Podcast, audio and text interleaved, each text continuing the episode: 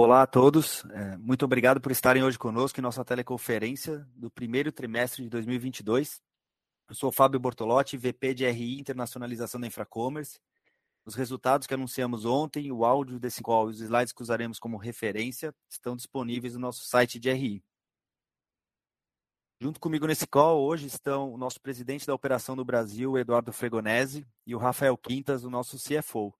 O nosso CEO e fundador, Kai Schoppen, teve que se aposentar hoje por um motivo muito especial, já que o seu filho nasceu ontem à noite e tinha, a sua vontade de participar era enorme, já que ele está muito empolgado em compartilhar com todo mundo o que a gente conseguiu conquistar nesse trimestre, e mais importante ainda o que tem por vir mas sabemos o quanto é importante ele estar com a família nesse momento, então faremos o call tentando repor a sua ausência à altura. Após a apresentação, estaremos disponíveis para a sessão de perguntas e respostas. Caso algum dos participantes queira fazer uma pergunta, por favor, utilize o campo de chat pela plataforma do webcast. Antes de passar a palavra primeiramente ao Eduardo Fregonese, eu gostaria de alertá-lo sobre nossas eventuais declarações prospectivas. Quaisquer assuntos discutidos hoje que não sejam fatos históricos, particularmente comentários sobre as perspectivas de negócio da companhia, planos futuros, objetivos e metas operacionais e financeiras, constituem declarações baseadas em uma ampla, ampla gama de suposições, crenças e premissas que a administração da companhia acredita ser razoável, mas estão sujeitas a uma série de incertezas e riscos que são discutidos em detalhes em nossos documentos enviados à CVM.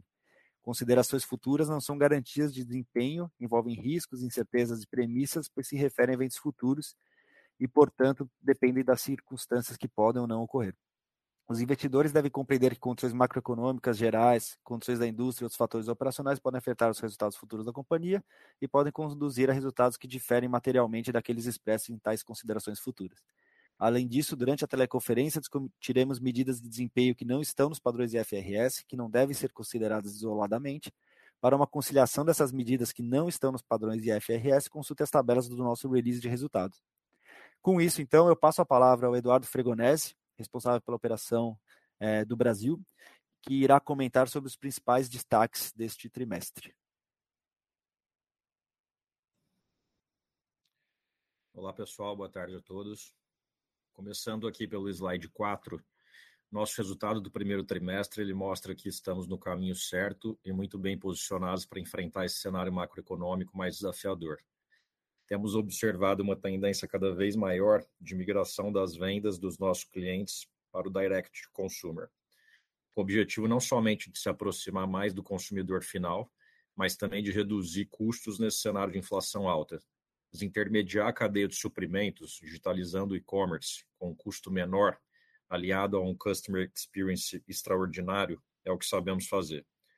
Como resultado desse cenário favorável, nosso GMV cresceu 105% no primeiro trimestre, contribuindo para que a receita líquida crescesse ainda mais 167% quando comparado ao mesmo período do ano anterior. Esse crescimento robusto se deu pelo crescimento dos mesmos clientes, novos clientes e pela consolidação dos M&As. Ao isolarmos a contribuição dos M&As, podemos notar que o crescimento orgânico foi de 40%, três vezes maior que o crescimento apurado para o setor de e-commerce, que foi de 13%. Além de comprovar que o, que o D2C veio para ficar, esse resultado mostra a vantagem competitiva que nossos clientes que operam no nosso nível de serviço têm sobre seus concorrentes que fazem e-commerce sozinhos no modelo in-house. Outro destaque relevante é o crescimento expressivo do nosso EBITDA, que reflete o início da captura de sinergias dos M&As e a diluição do SG&A, como poderemos ver ao longo da apresentação em mais detalhe. Tivemos uma melhoria significativa em todos os nossos KPIs, tais como TPV, take rate médio, itens entregues e o número de clientes que chegou ao total de 572. Passando para o slide 5, nossa máquina de vendas continua acelerando em função da nossa proposta de valor cada vez mais aderente às necessidades do mercado assim como o sucesso da modularização da oferta. Mais da metade dos 55 clientes fechados nesse trimestre vieram atraídos por pelo menos um dos produtos ou serviços que oferecemos em nosso ecossistema. Importante destacar que a grande maioria dos clientes que fechamos passarão a gerar receita apenas nos próximos trimestres, o que nos dá confiança que continuaremos a entregar um forte crescimento orgânico no futuro. Conquistamos marcas importantes nesse trimestre, de diferentes indústrias e tamanhos, ajudando a diversificar ainda mais o nosso portfólio. Já no slide 6, mostramos novamente nosso ecossistema completo de soluções digitais. O sucesso do nosso modelo de negócio da Infracommerce se baseia na integração horizontal de todos esses serviços e tecnologias, que fazem com que nossos clientes se beneficiem de um nível de experiência ao consumidor semelhante aos dos principais marketplaces, dos grandes players do, do país, pois rodam integrados em uma base de GMV multibilionária. A escala que a Infracommerce obteve organicamente e através da consolidação do mercado permitiu a modularização dessas soluções, que hoje abrem oportunidades ainda maiores no mercado, expandindo as possibilidades de novos clientes.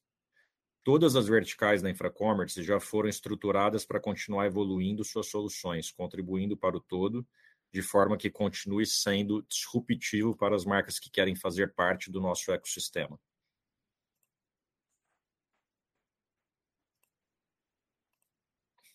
Passando agora para o slide 7, mostramos o forte crescimento do primeiro trimestre do ano por linha de negócio.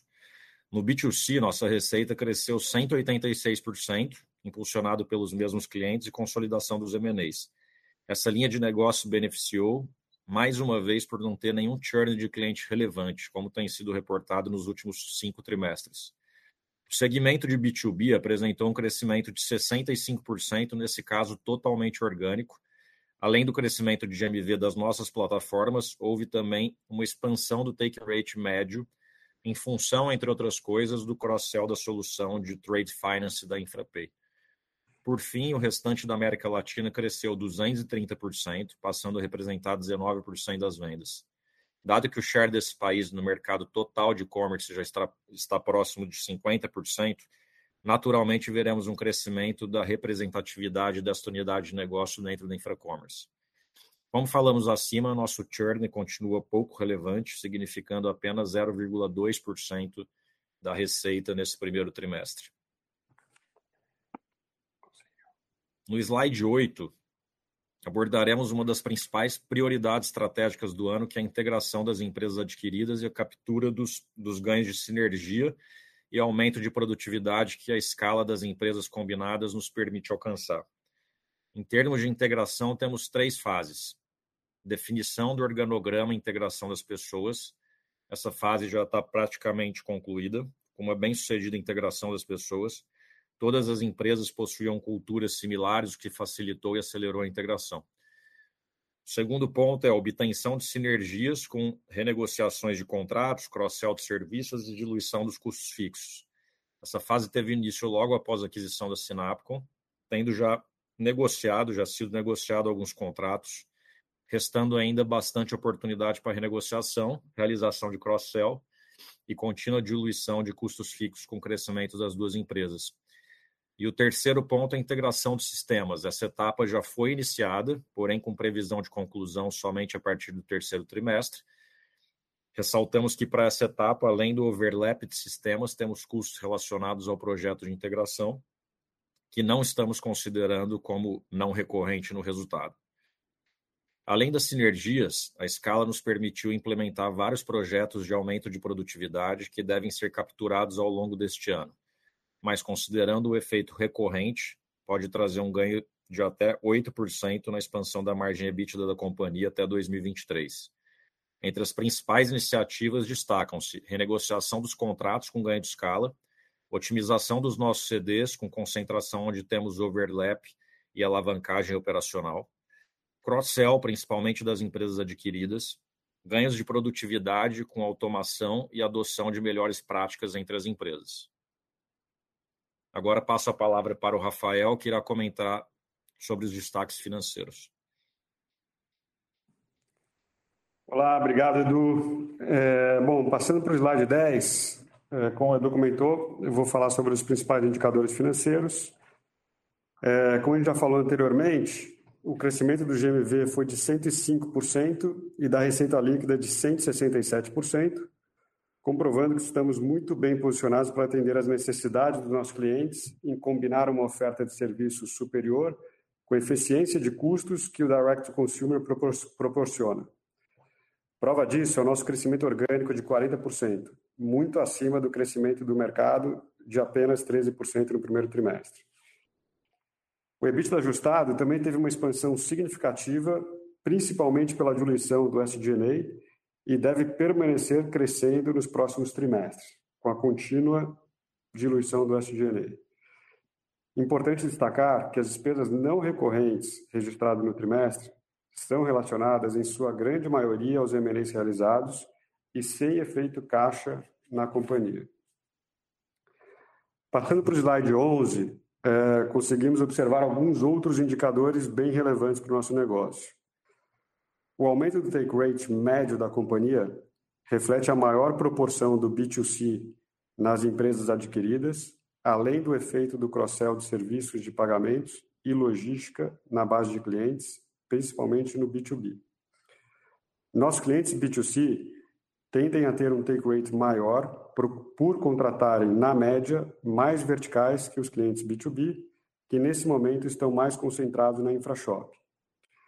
Tal fato, no entanto, gera uma oportunidade interessante de cross-sell, principalmente dos produtos que temos na Infrapay e Infralog.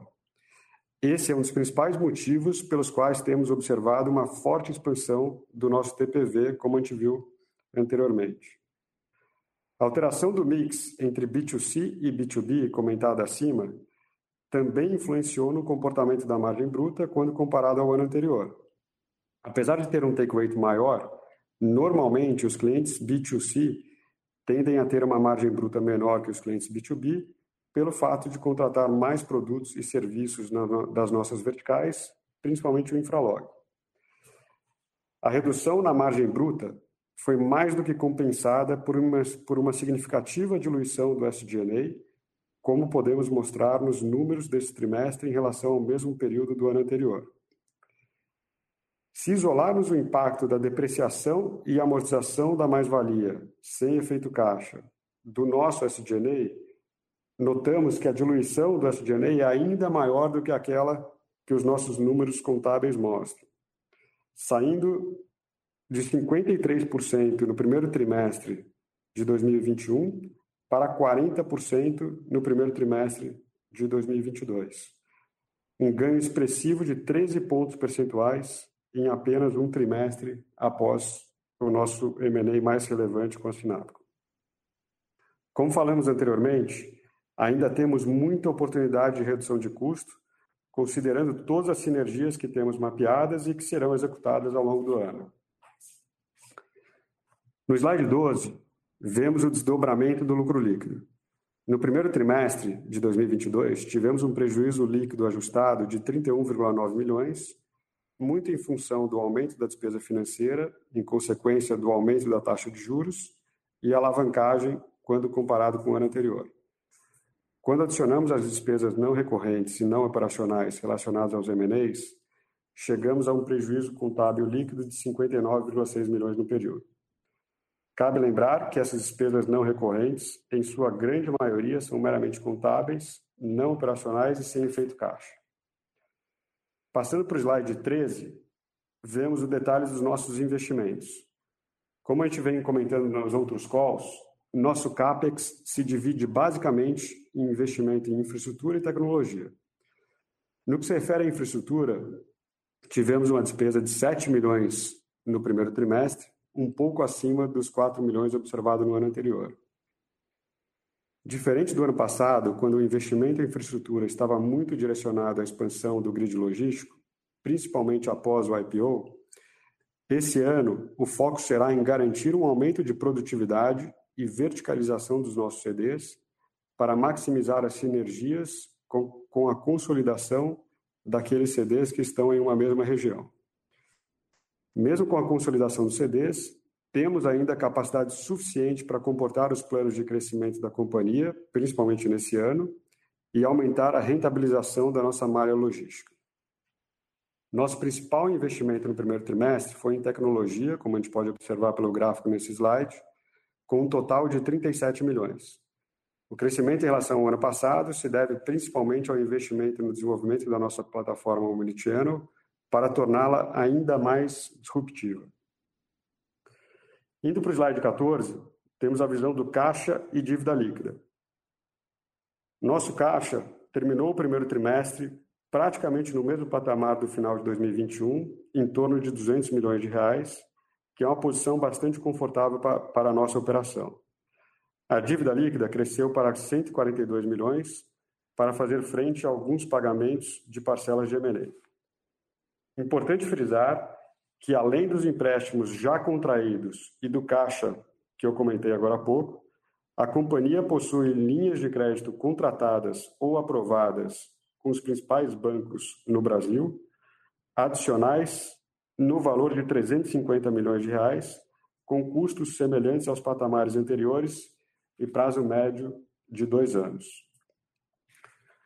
Agora passo a palavra ao Fábio Bortolotti, que irá comentar sobre as principais iniciativas de ESG. Obrigado, Rafa. Então, passando pro slide 16, detalhamos os avanços na agenda de ESG. Na parte social, a gente destaca um programa de arrecadação de alimentos e principalmente um patrocínio de um programa de capacitação de líderes junto ao Alibaba. Nesse trimestre, em especial, um tema muito importante foi na parte de governança. Tivemos a aprovação da instalação do conselho fiscal, assim como o comitê de remuneração, que auxiliará o conselho de administração na determinação do modelo de remuneração e, em especial, a aplicação do novo plano de stock options, que foi aprovado na assembleia geral dos acionistas. Como já comunicado ao mercado em diversas outras oportunidades, este plano ele terá regras claras e transparentes de aplicação, já divulgadas, com foco primordialmente em atrair e reter novos talentos, com regras que alinhem os beneficiários do programa com todos os seus acionistas. Passando pro slide 17, a gente tem aqui o detalhe da nossa estrutura de governança corporativa, que fica ainda mais robusta do que já era com a implementação deste novo conselho fiscal e do comitê de remuneração.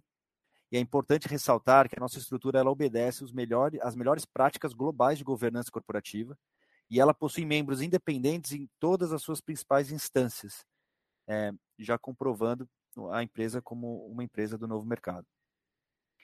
Por fim, no slide 18, eu sumarizo os principais pontos que a gente abordou, com destaque pelo momento único que a Infracommerce vive, não só de expansão e captura de market share, mas um crescimento consistente, quarter por quarter e sempre acima da média do setor. Isso vem muito pelo modelo de negócios cada vez mais atrativo em função da nova escala, da nossa escala e também do nosso nível de serviço cada vez maior que a gente traz pros nossos clientes. O nosso foco, além do crescimento óbvio contínuo, é uma busca incessante por ganho de eficiência e expansão de margens, que é permitido agora com essa escala e com a sinergia dos M&As. Eu gostaria agora de conduzir a sessão de perguntas e respostas. Como eu já disse inicialmente, pra fazer uma pergunta, por favor, utilize o campo do chat disponível aqui no webcast. Ele fica localizado no canto esquerdo da tela e as perguntas serão atendidas na ordem que são recebidas. Então, por favor, aguardem enquanto a gente coleta as perguntas. A gente lê as perguntas e endereça as respostas. Muito obrigado. Bom, a primeira pergunta veio do Christian, do Itaú BBA. Eu vou ler a pergunta aqui. O crescimento orgânico acelerou forte versus o crescimento no quarto tri, apesar do trimestre sazonalmente mais fraco. Gostaria de entender um pouco melhor as principais drivers e as dinâmicas do B2C e B2B, principalmente no que se refere ao crescimento orgânico. Outra dúvida seria em relação à expansão do take rate, se devemos continuar vendo avanços nos próximos trimestres e o que entendem ser um nível normalizador. Bom, eu vou começar respondendo e depois passo aqui pro Edu ou pro Fábio complementar.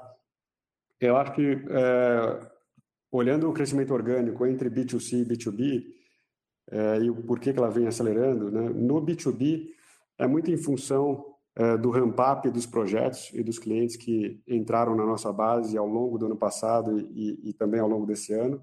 Como a gente vem falando, o B2B, ele leva um tempo maior pros projetos ramparem, né, e crescerem, e a gente vem observando isso acontecer nesse momento, principalmente no primeiro trimestre. O crescimento que a gente observou e comentou na apresentação de 65% no B2B foi 100% orgânico, já que as empresas que a gente adquiriu ao longo do ano passado eram muito focadas no B2C. E com relação ao B2C, esse aumento do crescimento orgânico vem muito em função do cenário macroeconômico e do cenário de pressão de custos, né?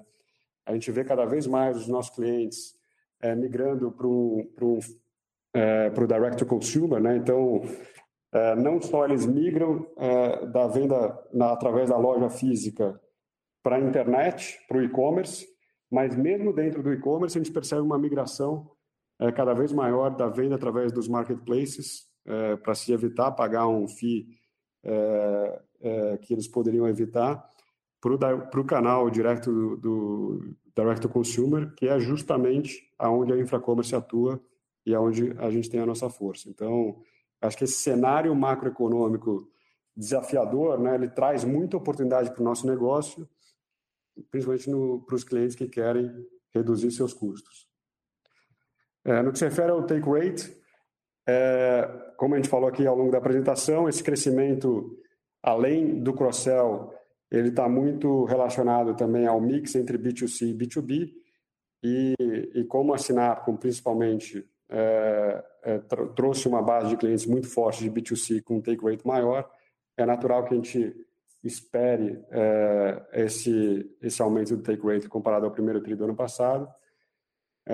Quando a gente olha daqui para frente, eu acredito que a gente deve observar o take rate flutuando nesse mesmo patamar, muito embora qualquer oscilação do take rate vai ser uma consequência do mix entre os canais e entre os clientes também. O importante é ressaltar que a gente não está fazendo nenhum desconto, nenhuma redução do nosso take rate, pelo contrário, né, a gente vem repassando o aumento de custo que a gente vem sofrendo, principalmente na Infralog, para os nossos clientes. Então, qualquer oscilação que a gente veja daqui para frente é muito mais relacionada ao mix do que qualquer política de redução de preço ou redução de take rate.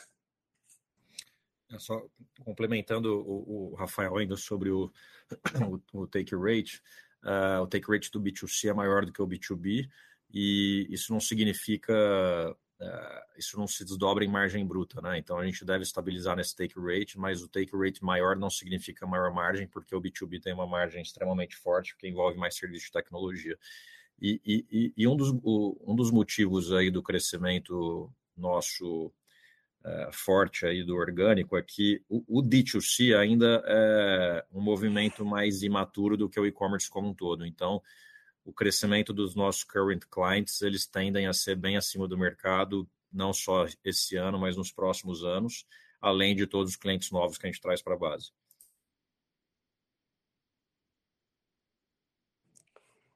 Obrigado, Edu. Parece que algumas pessoas estão com problema de submeter as perguntas através do nosso chat. Então, para quem tiver com algum problema, peço encaminhar a pergunta através do nosso e-mail do RI, que a gente responde. Indo para a próxima pergunta, do Vitor Tomita, do Goldman Sachs: como vocês estão vendo a tendência de GMV em mesmas lojas para o B2C e B2B no segundo trimestre, que é uma comparação ano contra ano mais difícil no cenário atual de reabertura do varejo físico? Essa é a primeira pergunta. A segunda pergunta: como vocês estão vendo a necessidade de CAPEX para esse ano? Você, Edu, quer responder a primeira pergunta? Eu posso responder a primeira pergunta, que é uma continuação do que eu acabei de falar. O que a gente viu foi, em 2020, a gente teve um crescimento exponencial do mercado de e-commerce, e o ano passado foi um ano que, no primeiro trimestre, obviamente, ele foi muito forte em relação a 2020, porque foi pré-pandemia, e a partir do segundo quarto já foi diferente, já foi um crescimento muito mais leve. Então, a gente não vê o efeito de varejo físico aberto, vamos dizer que a gente já viveu isso mais o ano passado, esse ano a gente vê um crescimento do mercado acima de dois dígitos, não tão forte, de certa forma estável, mas, como eu disse, o nosso crescimento ele tende a ser sempre muito maior. A gente tem diversos clientes que são clientes importantes, marcas globais, que têm planos aí de seguir crescendo muito forte, não só nesse quanto nos próximos anos. Então, a tendência é a gente seguir crescendo bem acima do mercado. É, bom, no que se refere ao CAPEX, é, como a gente comentou na apresentação, separando entre infraestrutura e tecnologia, é, com relação à infraestrutura, acho que o patamar de CAPEX deve ser é, um pouco abaixo do ano passado, mas com um perfil bastante diferente. Né? O ano passado, a gente investiu bastante na expansão do nosso grid logístico, abrindo alguns CDs, principalmente em outras regiões do Brasil, para aumentar a nossa capilaridade, mas não só CDs, mas também as dark stores. Né? A gente é, reforçou muito o investimento é, na expansão do nosso grid logístico nas dark stores, chegando a 18 dark stores no final do ano. Esse ano, é, a gente é, não precisa mais expandir o nosso número de CDs. É, o nosso objetivo é justamente rentabilizar os CDs e investir na automação e ganhos de eficiência. É, e até o contrário, né? O, a ideia é, é verticalizar alguns CDs que a gente possui para justamente tentar é, maximizar sinergias e consolidar os CDs que estão na mesma região. É, do lado da tecnologia, a gente iniciou o ano, como a gente viu no primeiro trimestre, aumentando significativamente o investimento em tecnologia, principalmente na nossa plataforma. É, esse patamar deve continuar até o segundo trimestre e é, do terceiro trimestre em diante a gente deve voltar para um patamar bastante semelhante ao que a gente estava no segundo semestre do ano passado, quando a gente fala aqui de investimento em tecnologia. Bom, a próxima pergunta é do Gustavo, da Clave. É, Olá, tudo bem? Poderiam explicar melhor o que seriam as despesas com M&A que explicam a diferença entre o EBITDA e o EBITDA ajustado, dado que não houve é, uma grande aquisição no trimestre, como tivemos no quarto TRI? É, bom, Gustavo, é, como a gente comentou, a, aquisição, a gente teve uma aquisição no trimestre que é da TVEC, em janeiro desse ano, e teve uh, custos relacionados a essa aquisição, né, como assessor, é, due diligence, mas esse não foi o principal, é, a principal despesa não recorrente. Né? A despesa recorrente, não recorrente desse trimestre está relacionada, na verdade, aos M&As realizados no ano passado. Parte é, dos earnouts que a gente paga para os nossos M&As, eles estão atrelados à permanência dos executivos na companhia, então a gente faz isso é, de propósito, justamente para manter os principais talentos das empresas que a gente adquire, é, mas contabilmente, como a gente atrela parte desses earnouts à permanência dos executivos, a gente tem que registrar essa despesa como uma despesa de remuneração pura e simplesmente do ponto de vista contábil, mesmo que não haja uma saída de caixa nesse momento. É, como esses earnouts têm data para serem é, liquidados, é, a gente contabiliza isso gerencialmente como uma despesa não recorrente, além é, de despesas relacionadas, outras despesas não caixa, como é, principalmente stock option, é, que também a gente contabiliza aqui como uma despesa não recorrente. Bom, a próxima pergunta é, vem do Vitor, é, do Credit Suisse. É, boa tarde. Estamos vendo a Infracommerce crescendo o GMV bem acima do mercado. Vocês enxergam que essa dinâmica deve se manter ao longo do tempo ou é causada por alguma dinâmica específica do momento que estamos? Edu, quer comentar?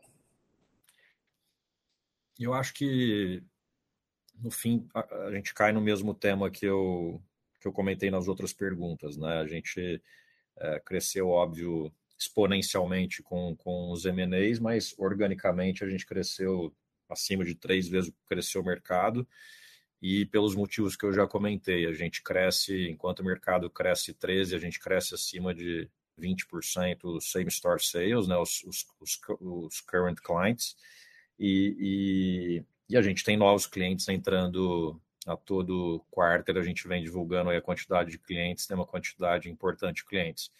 E o que ainda é, é, é importante reforçar é que os clientes que contratam o nosso o full ecossistema, o ecossistema completo, que é o que a gente vinha chamando até então de full commerce, esses clientes têm um projeto dele, do momento que eles fecham até o go live, existe um tempo aí de três a quatro meses, depende da complexidade do projeto, e tudo que a gente está fechando no primeiro semestre, ele passa a impactar a partir do segundo semestre, traz um impacto maior para o ano que vem, de fato, que é o full year, full year do novo cliente. Então, é, a gente, além de estar tá crescendo acima, a gente é, se sente confortável para acreditar que o crescimento nosso orgânico vai seguir sendo bem acima do mercado ao longo de, dos próximos trimestres e, e, e, inclusive dos próximos anos, porque, como eu disse, o D2C, que é esse movimento da indústria vendendo direto ao consumidor, ainda é muito mais novo e menos maduro do que os grandes players de e-commerce, os grandes varejistas de marketplace. Então, por ser mais, movimento mais novo e menos maduro, naturalmente a taxa de crescimento ela é muito mais forte até ganhar essa maturidade. É, acho que eu complementaria, né, que além desse crescimento acima no B2C, que vai se manter pelas razões que o Edu falou, a gente tem a, a unidade de negócio B2B e América Latina, que ambas também têm perspectivas de crescimento bem altas também. Então tudo compõe aí um crescimento que deve permanecer acima do mercado por um bom tempo. Perfeito, Borto. Na, no, no B2B ainda, tanto no, esses dois ainda o, o, potencial de crescimento é ainda mais forte, né? Porque eu acho que as referências que a gente tem de mercado acaba sendo muito para o B2C.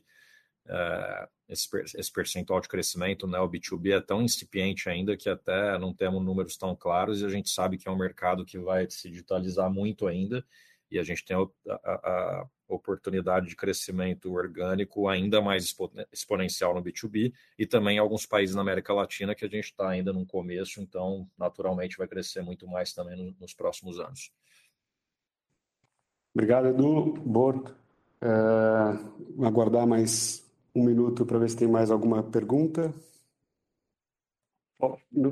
Como não chegou mais nenhuma pergunta, é, gostaria de encerrar o call hoje, novamente fazendo uma homenagem ao Kai pelo nascimento do filho dele é, e dizer que a gente tentou aqui é, cumprir aqui a altura e, e, dizer que a gente está bastante animado, bastante empolgado com as perspectivas daqui para frente. Claro que o cenário macroeconômico é desafiador, mas como a gente comentou ao longo desse call, justamente esse cenário macroeconômico desafiador traz muita oportunidade para o nosso negócio, num cenário que os nossos clientes estão buscando cada vez mais eficiência e redução de custo, e o nosso modelo de, de negócio proporciona essa eficiência e essa redução de custo com uma qualidade superior que a Infracommerce está acostumada a entregar.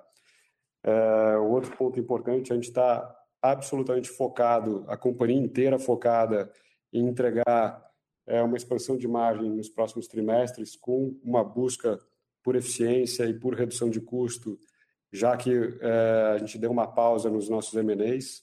Então, a ideia é justamente focar em olhar para dentro nesse momento e buscar cada centavo é, de oportunidade, redução de custo e expansão de margem. E, ao mesmo tempo, que a gente traz clientes para a base. Né? O que é importante é que é, essa, esse foco em ganho de eficiência em nenhum momento vai comprometer nosso, nosso crescimento orgânico, pelo contrário, a gente vem também investindo bastante nossa área comercial e o primeiro trimestre, né, com recorde de, de número de, de, novos clientes, é, é, o resultado desse investimento, né, e também a estratégia de modularização.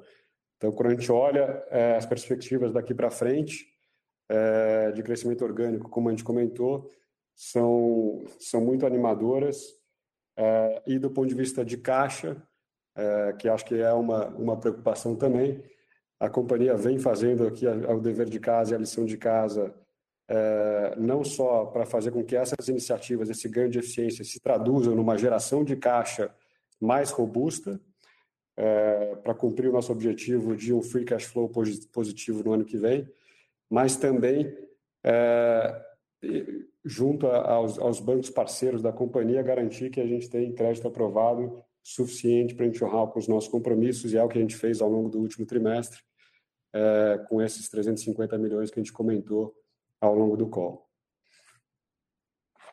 Sei, Edu, Borto, vocês querem comentar mais alguma coisa? Se não... Acho, que é isso aí, Rafa. Obrigado, obrigado a todos pela presença. Espero que eu tenha ajudado um pouco aqui com a falta do Caio hoje, que mesmo lá do hospital quis entrar e a gente pediu para ele não curta esse momento e que a gente dá conta por aqui. Obrigado, pessoal. É, só reforçando que eu, a Mariana, né, todo o time de RI está à disposição. Se alguém tiver dúvida, quiser conversar com a gente a partir de agora, é, pode entrar em contato que a gente está completamente disponível para explicar qualquer ponto do, do resultado desse trimestre. Tá bom? Muito obrigado e boa tarde a todos. Obrigado. Obrigado, pessoal. Tchau, tchau.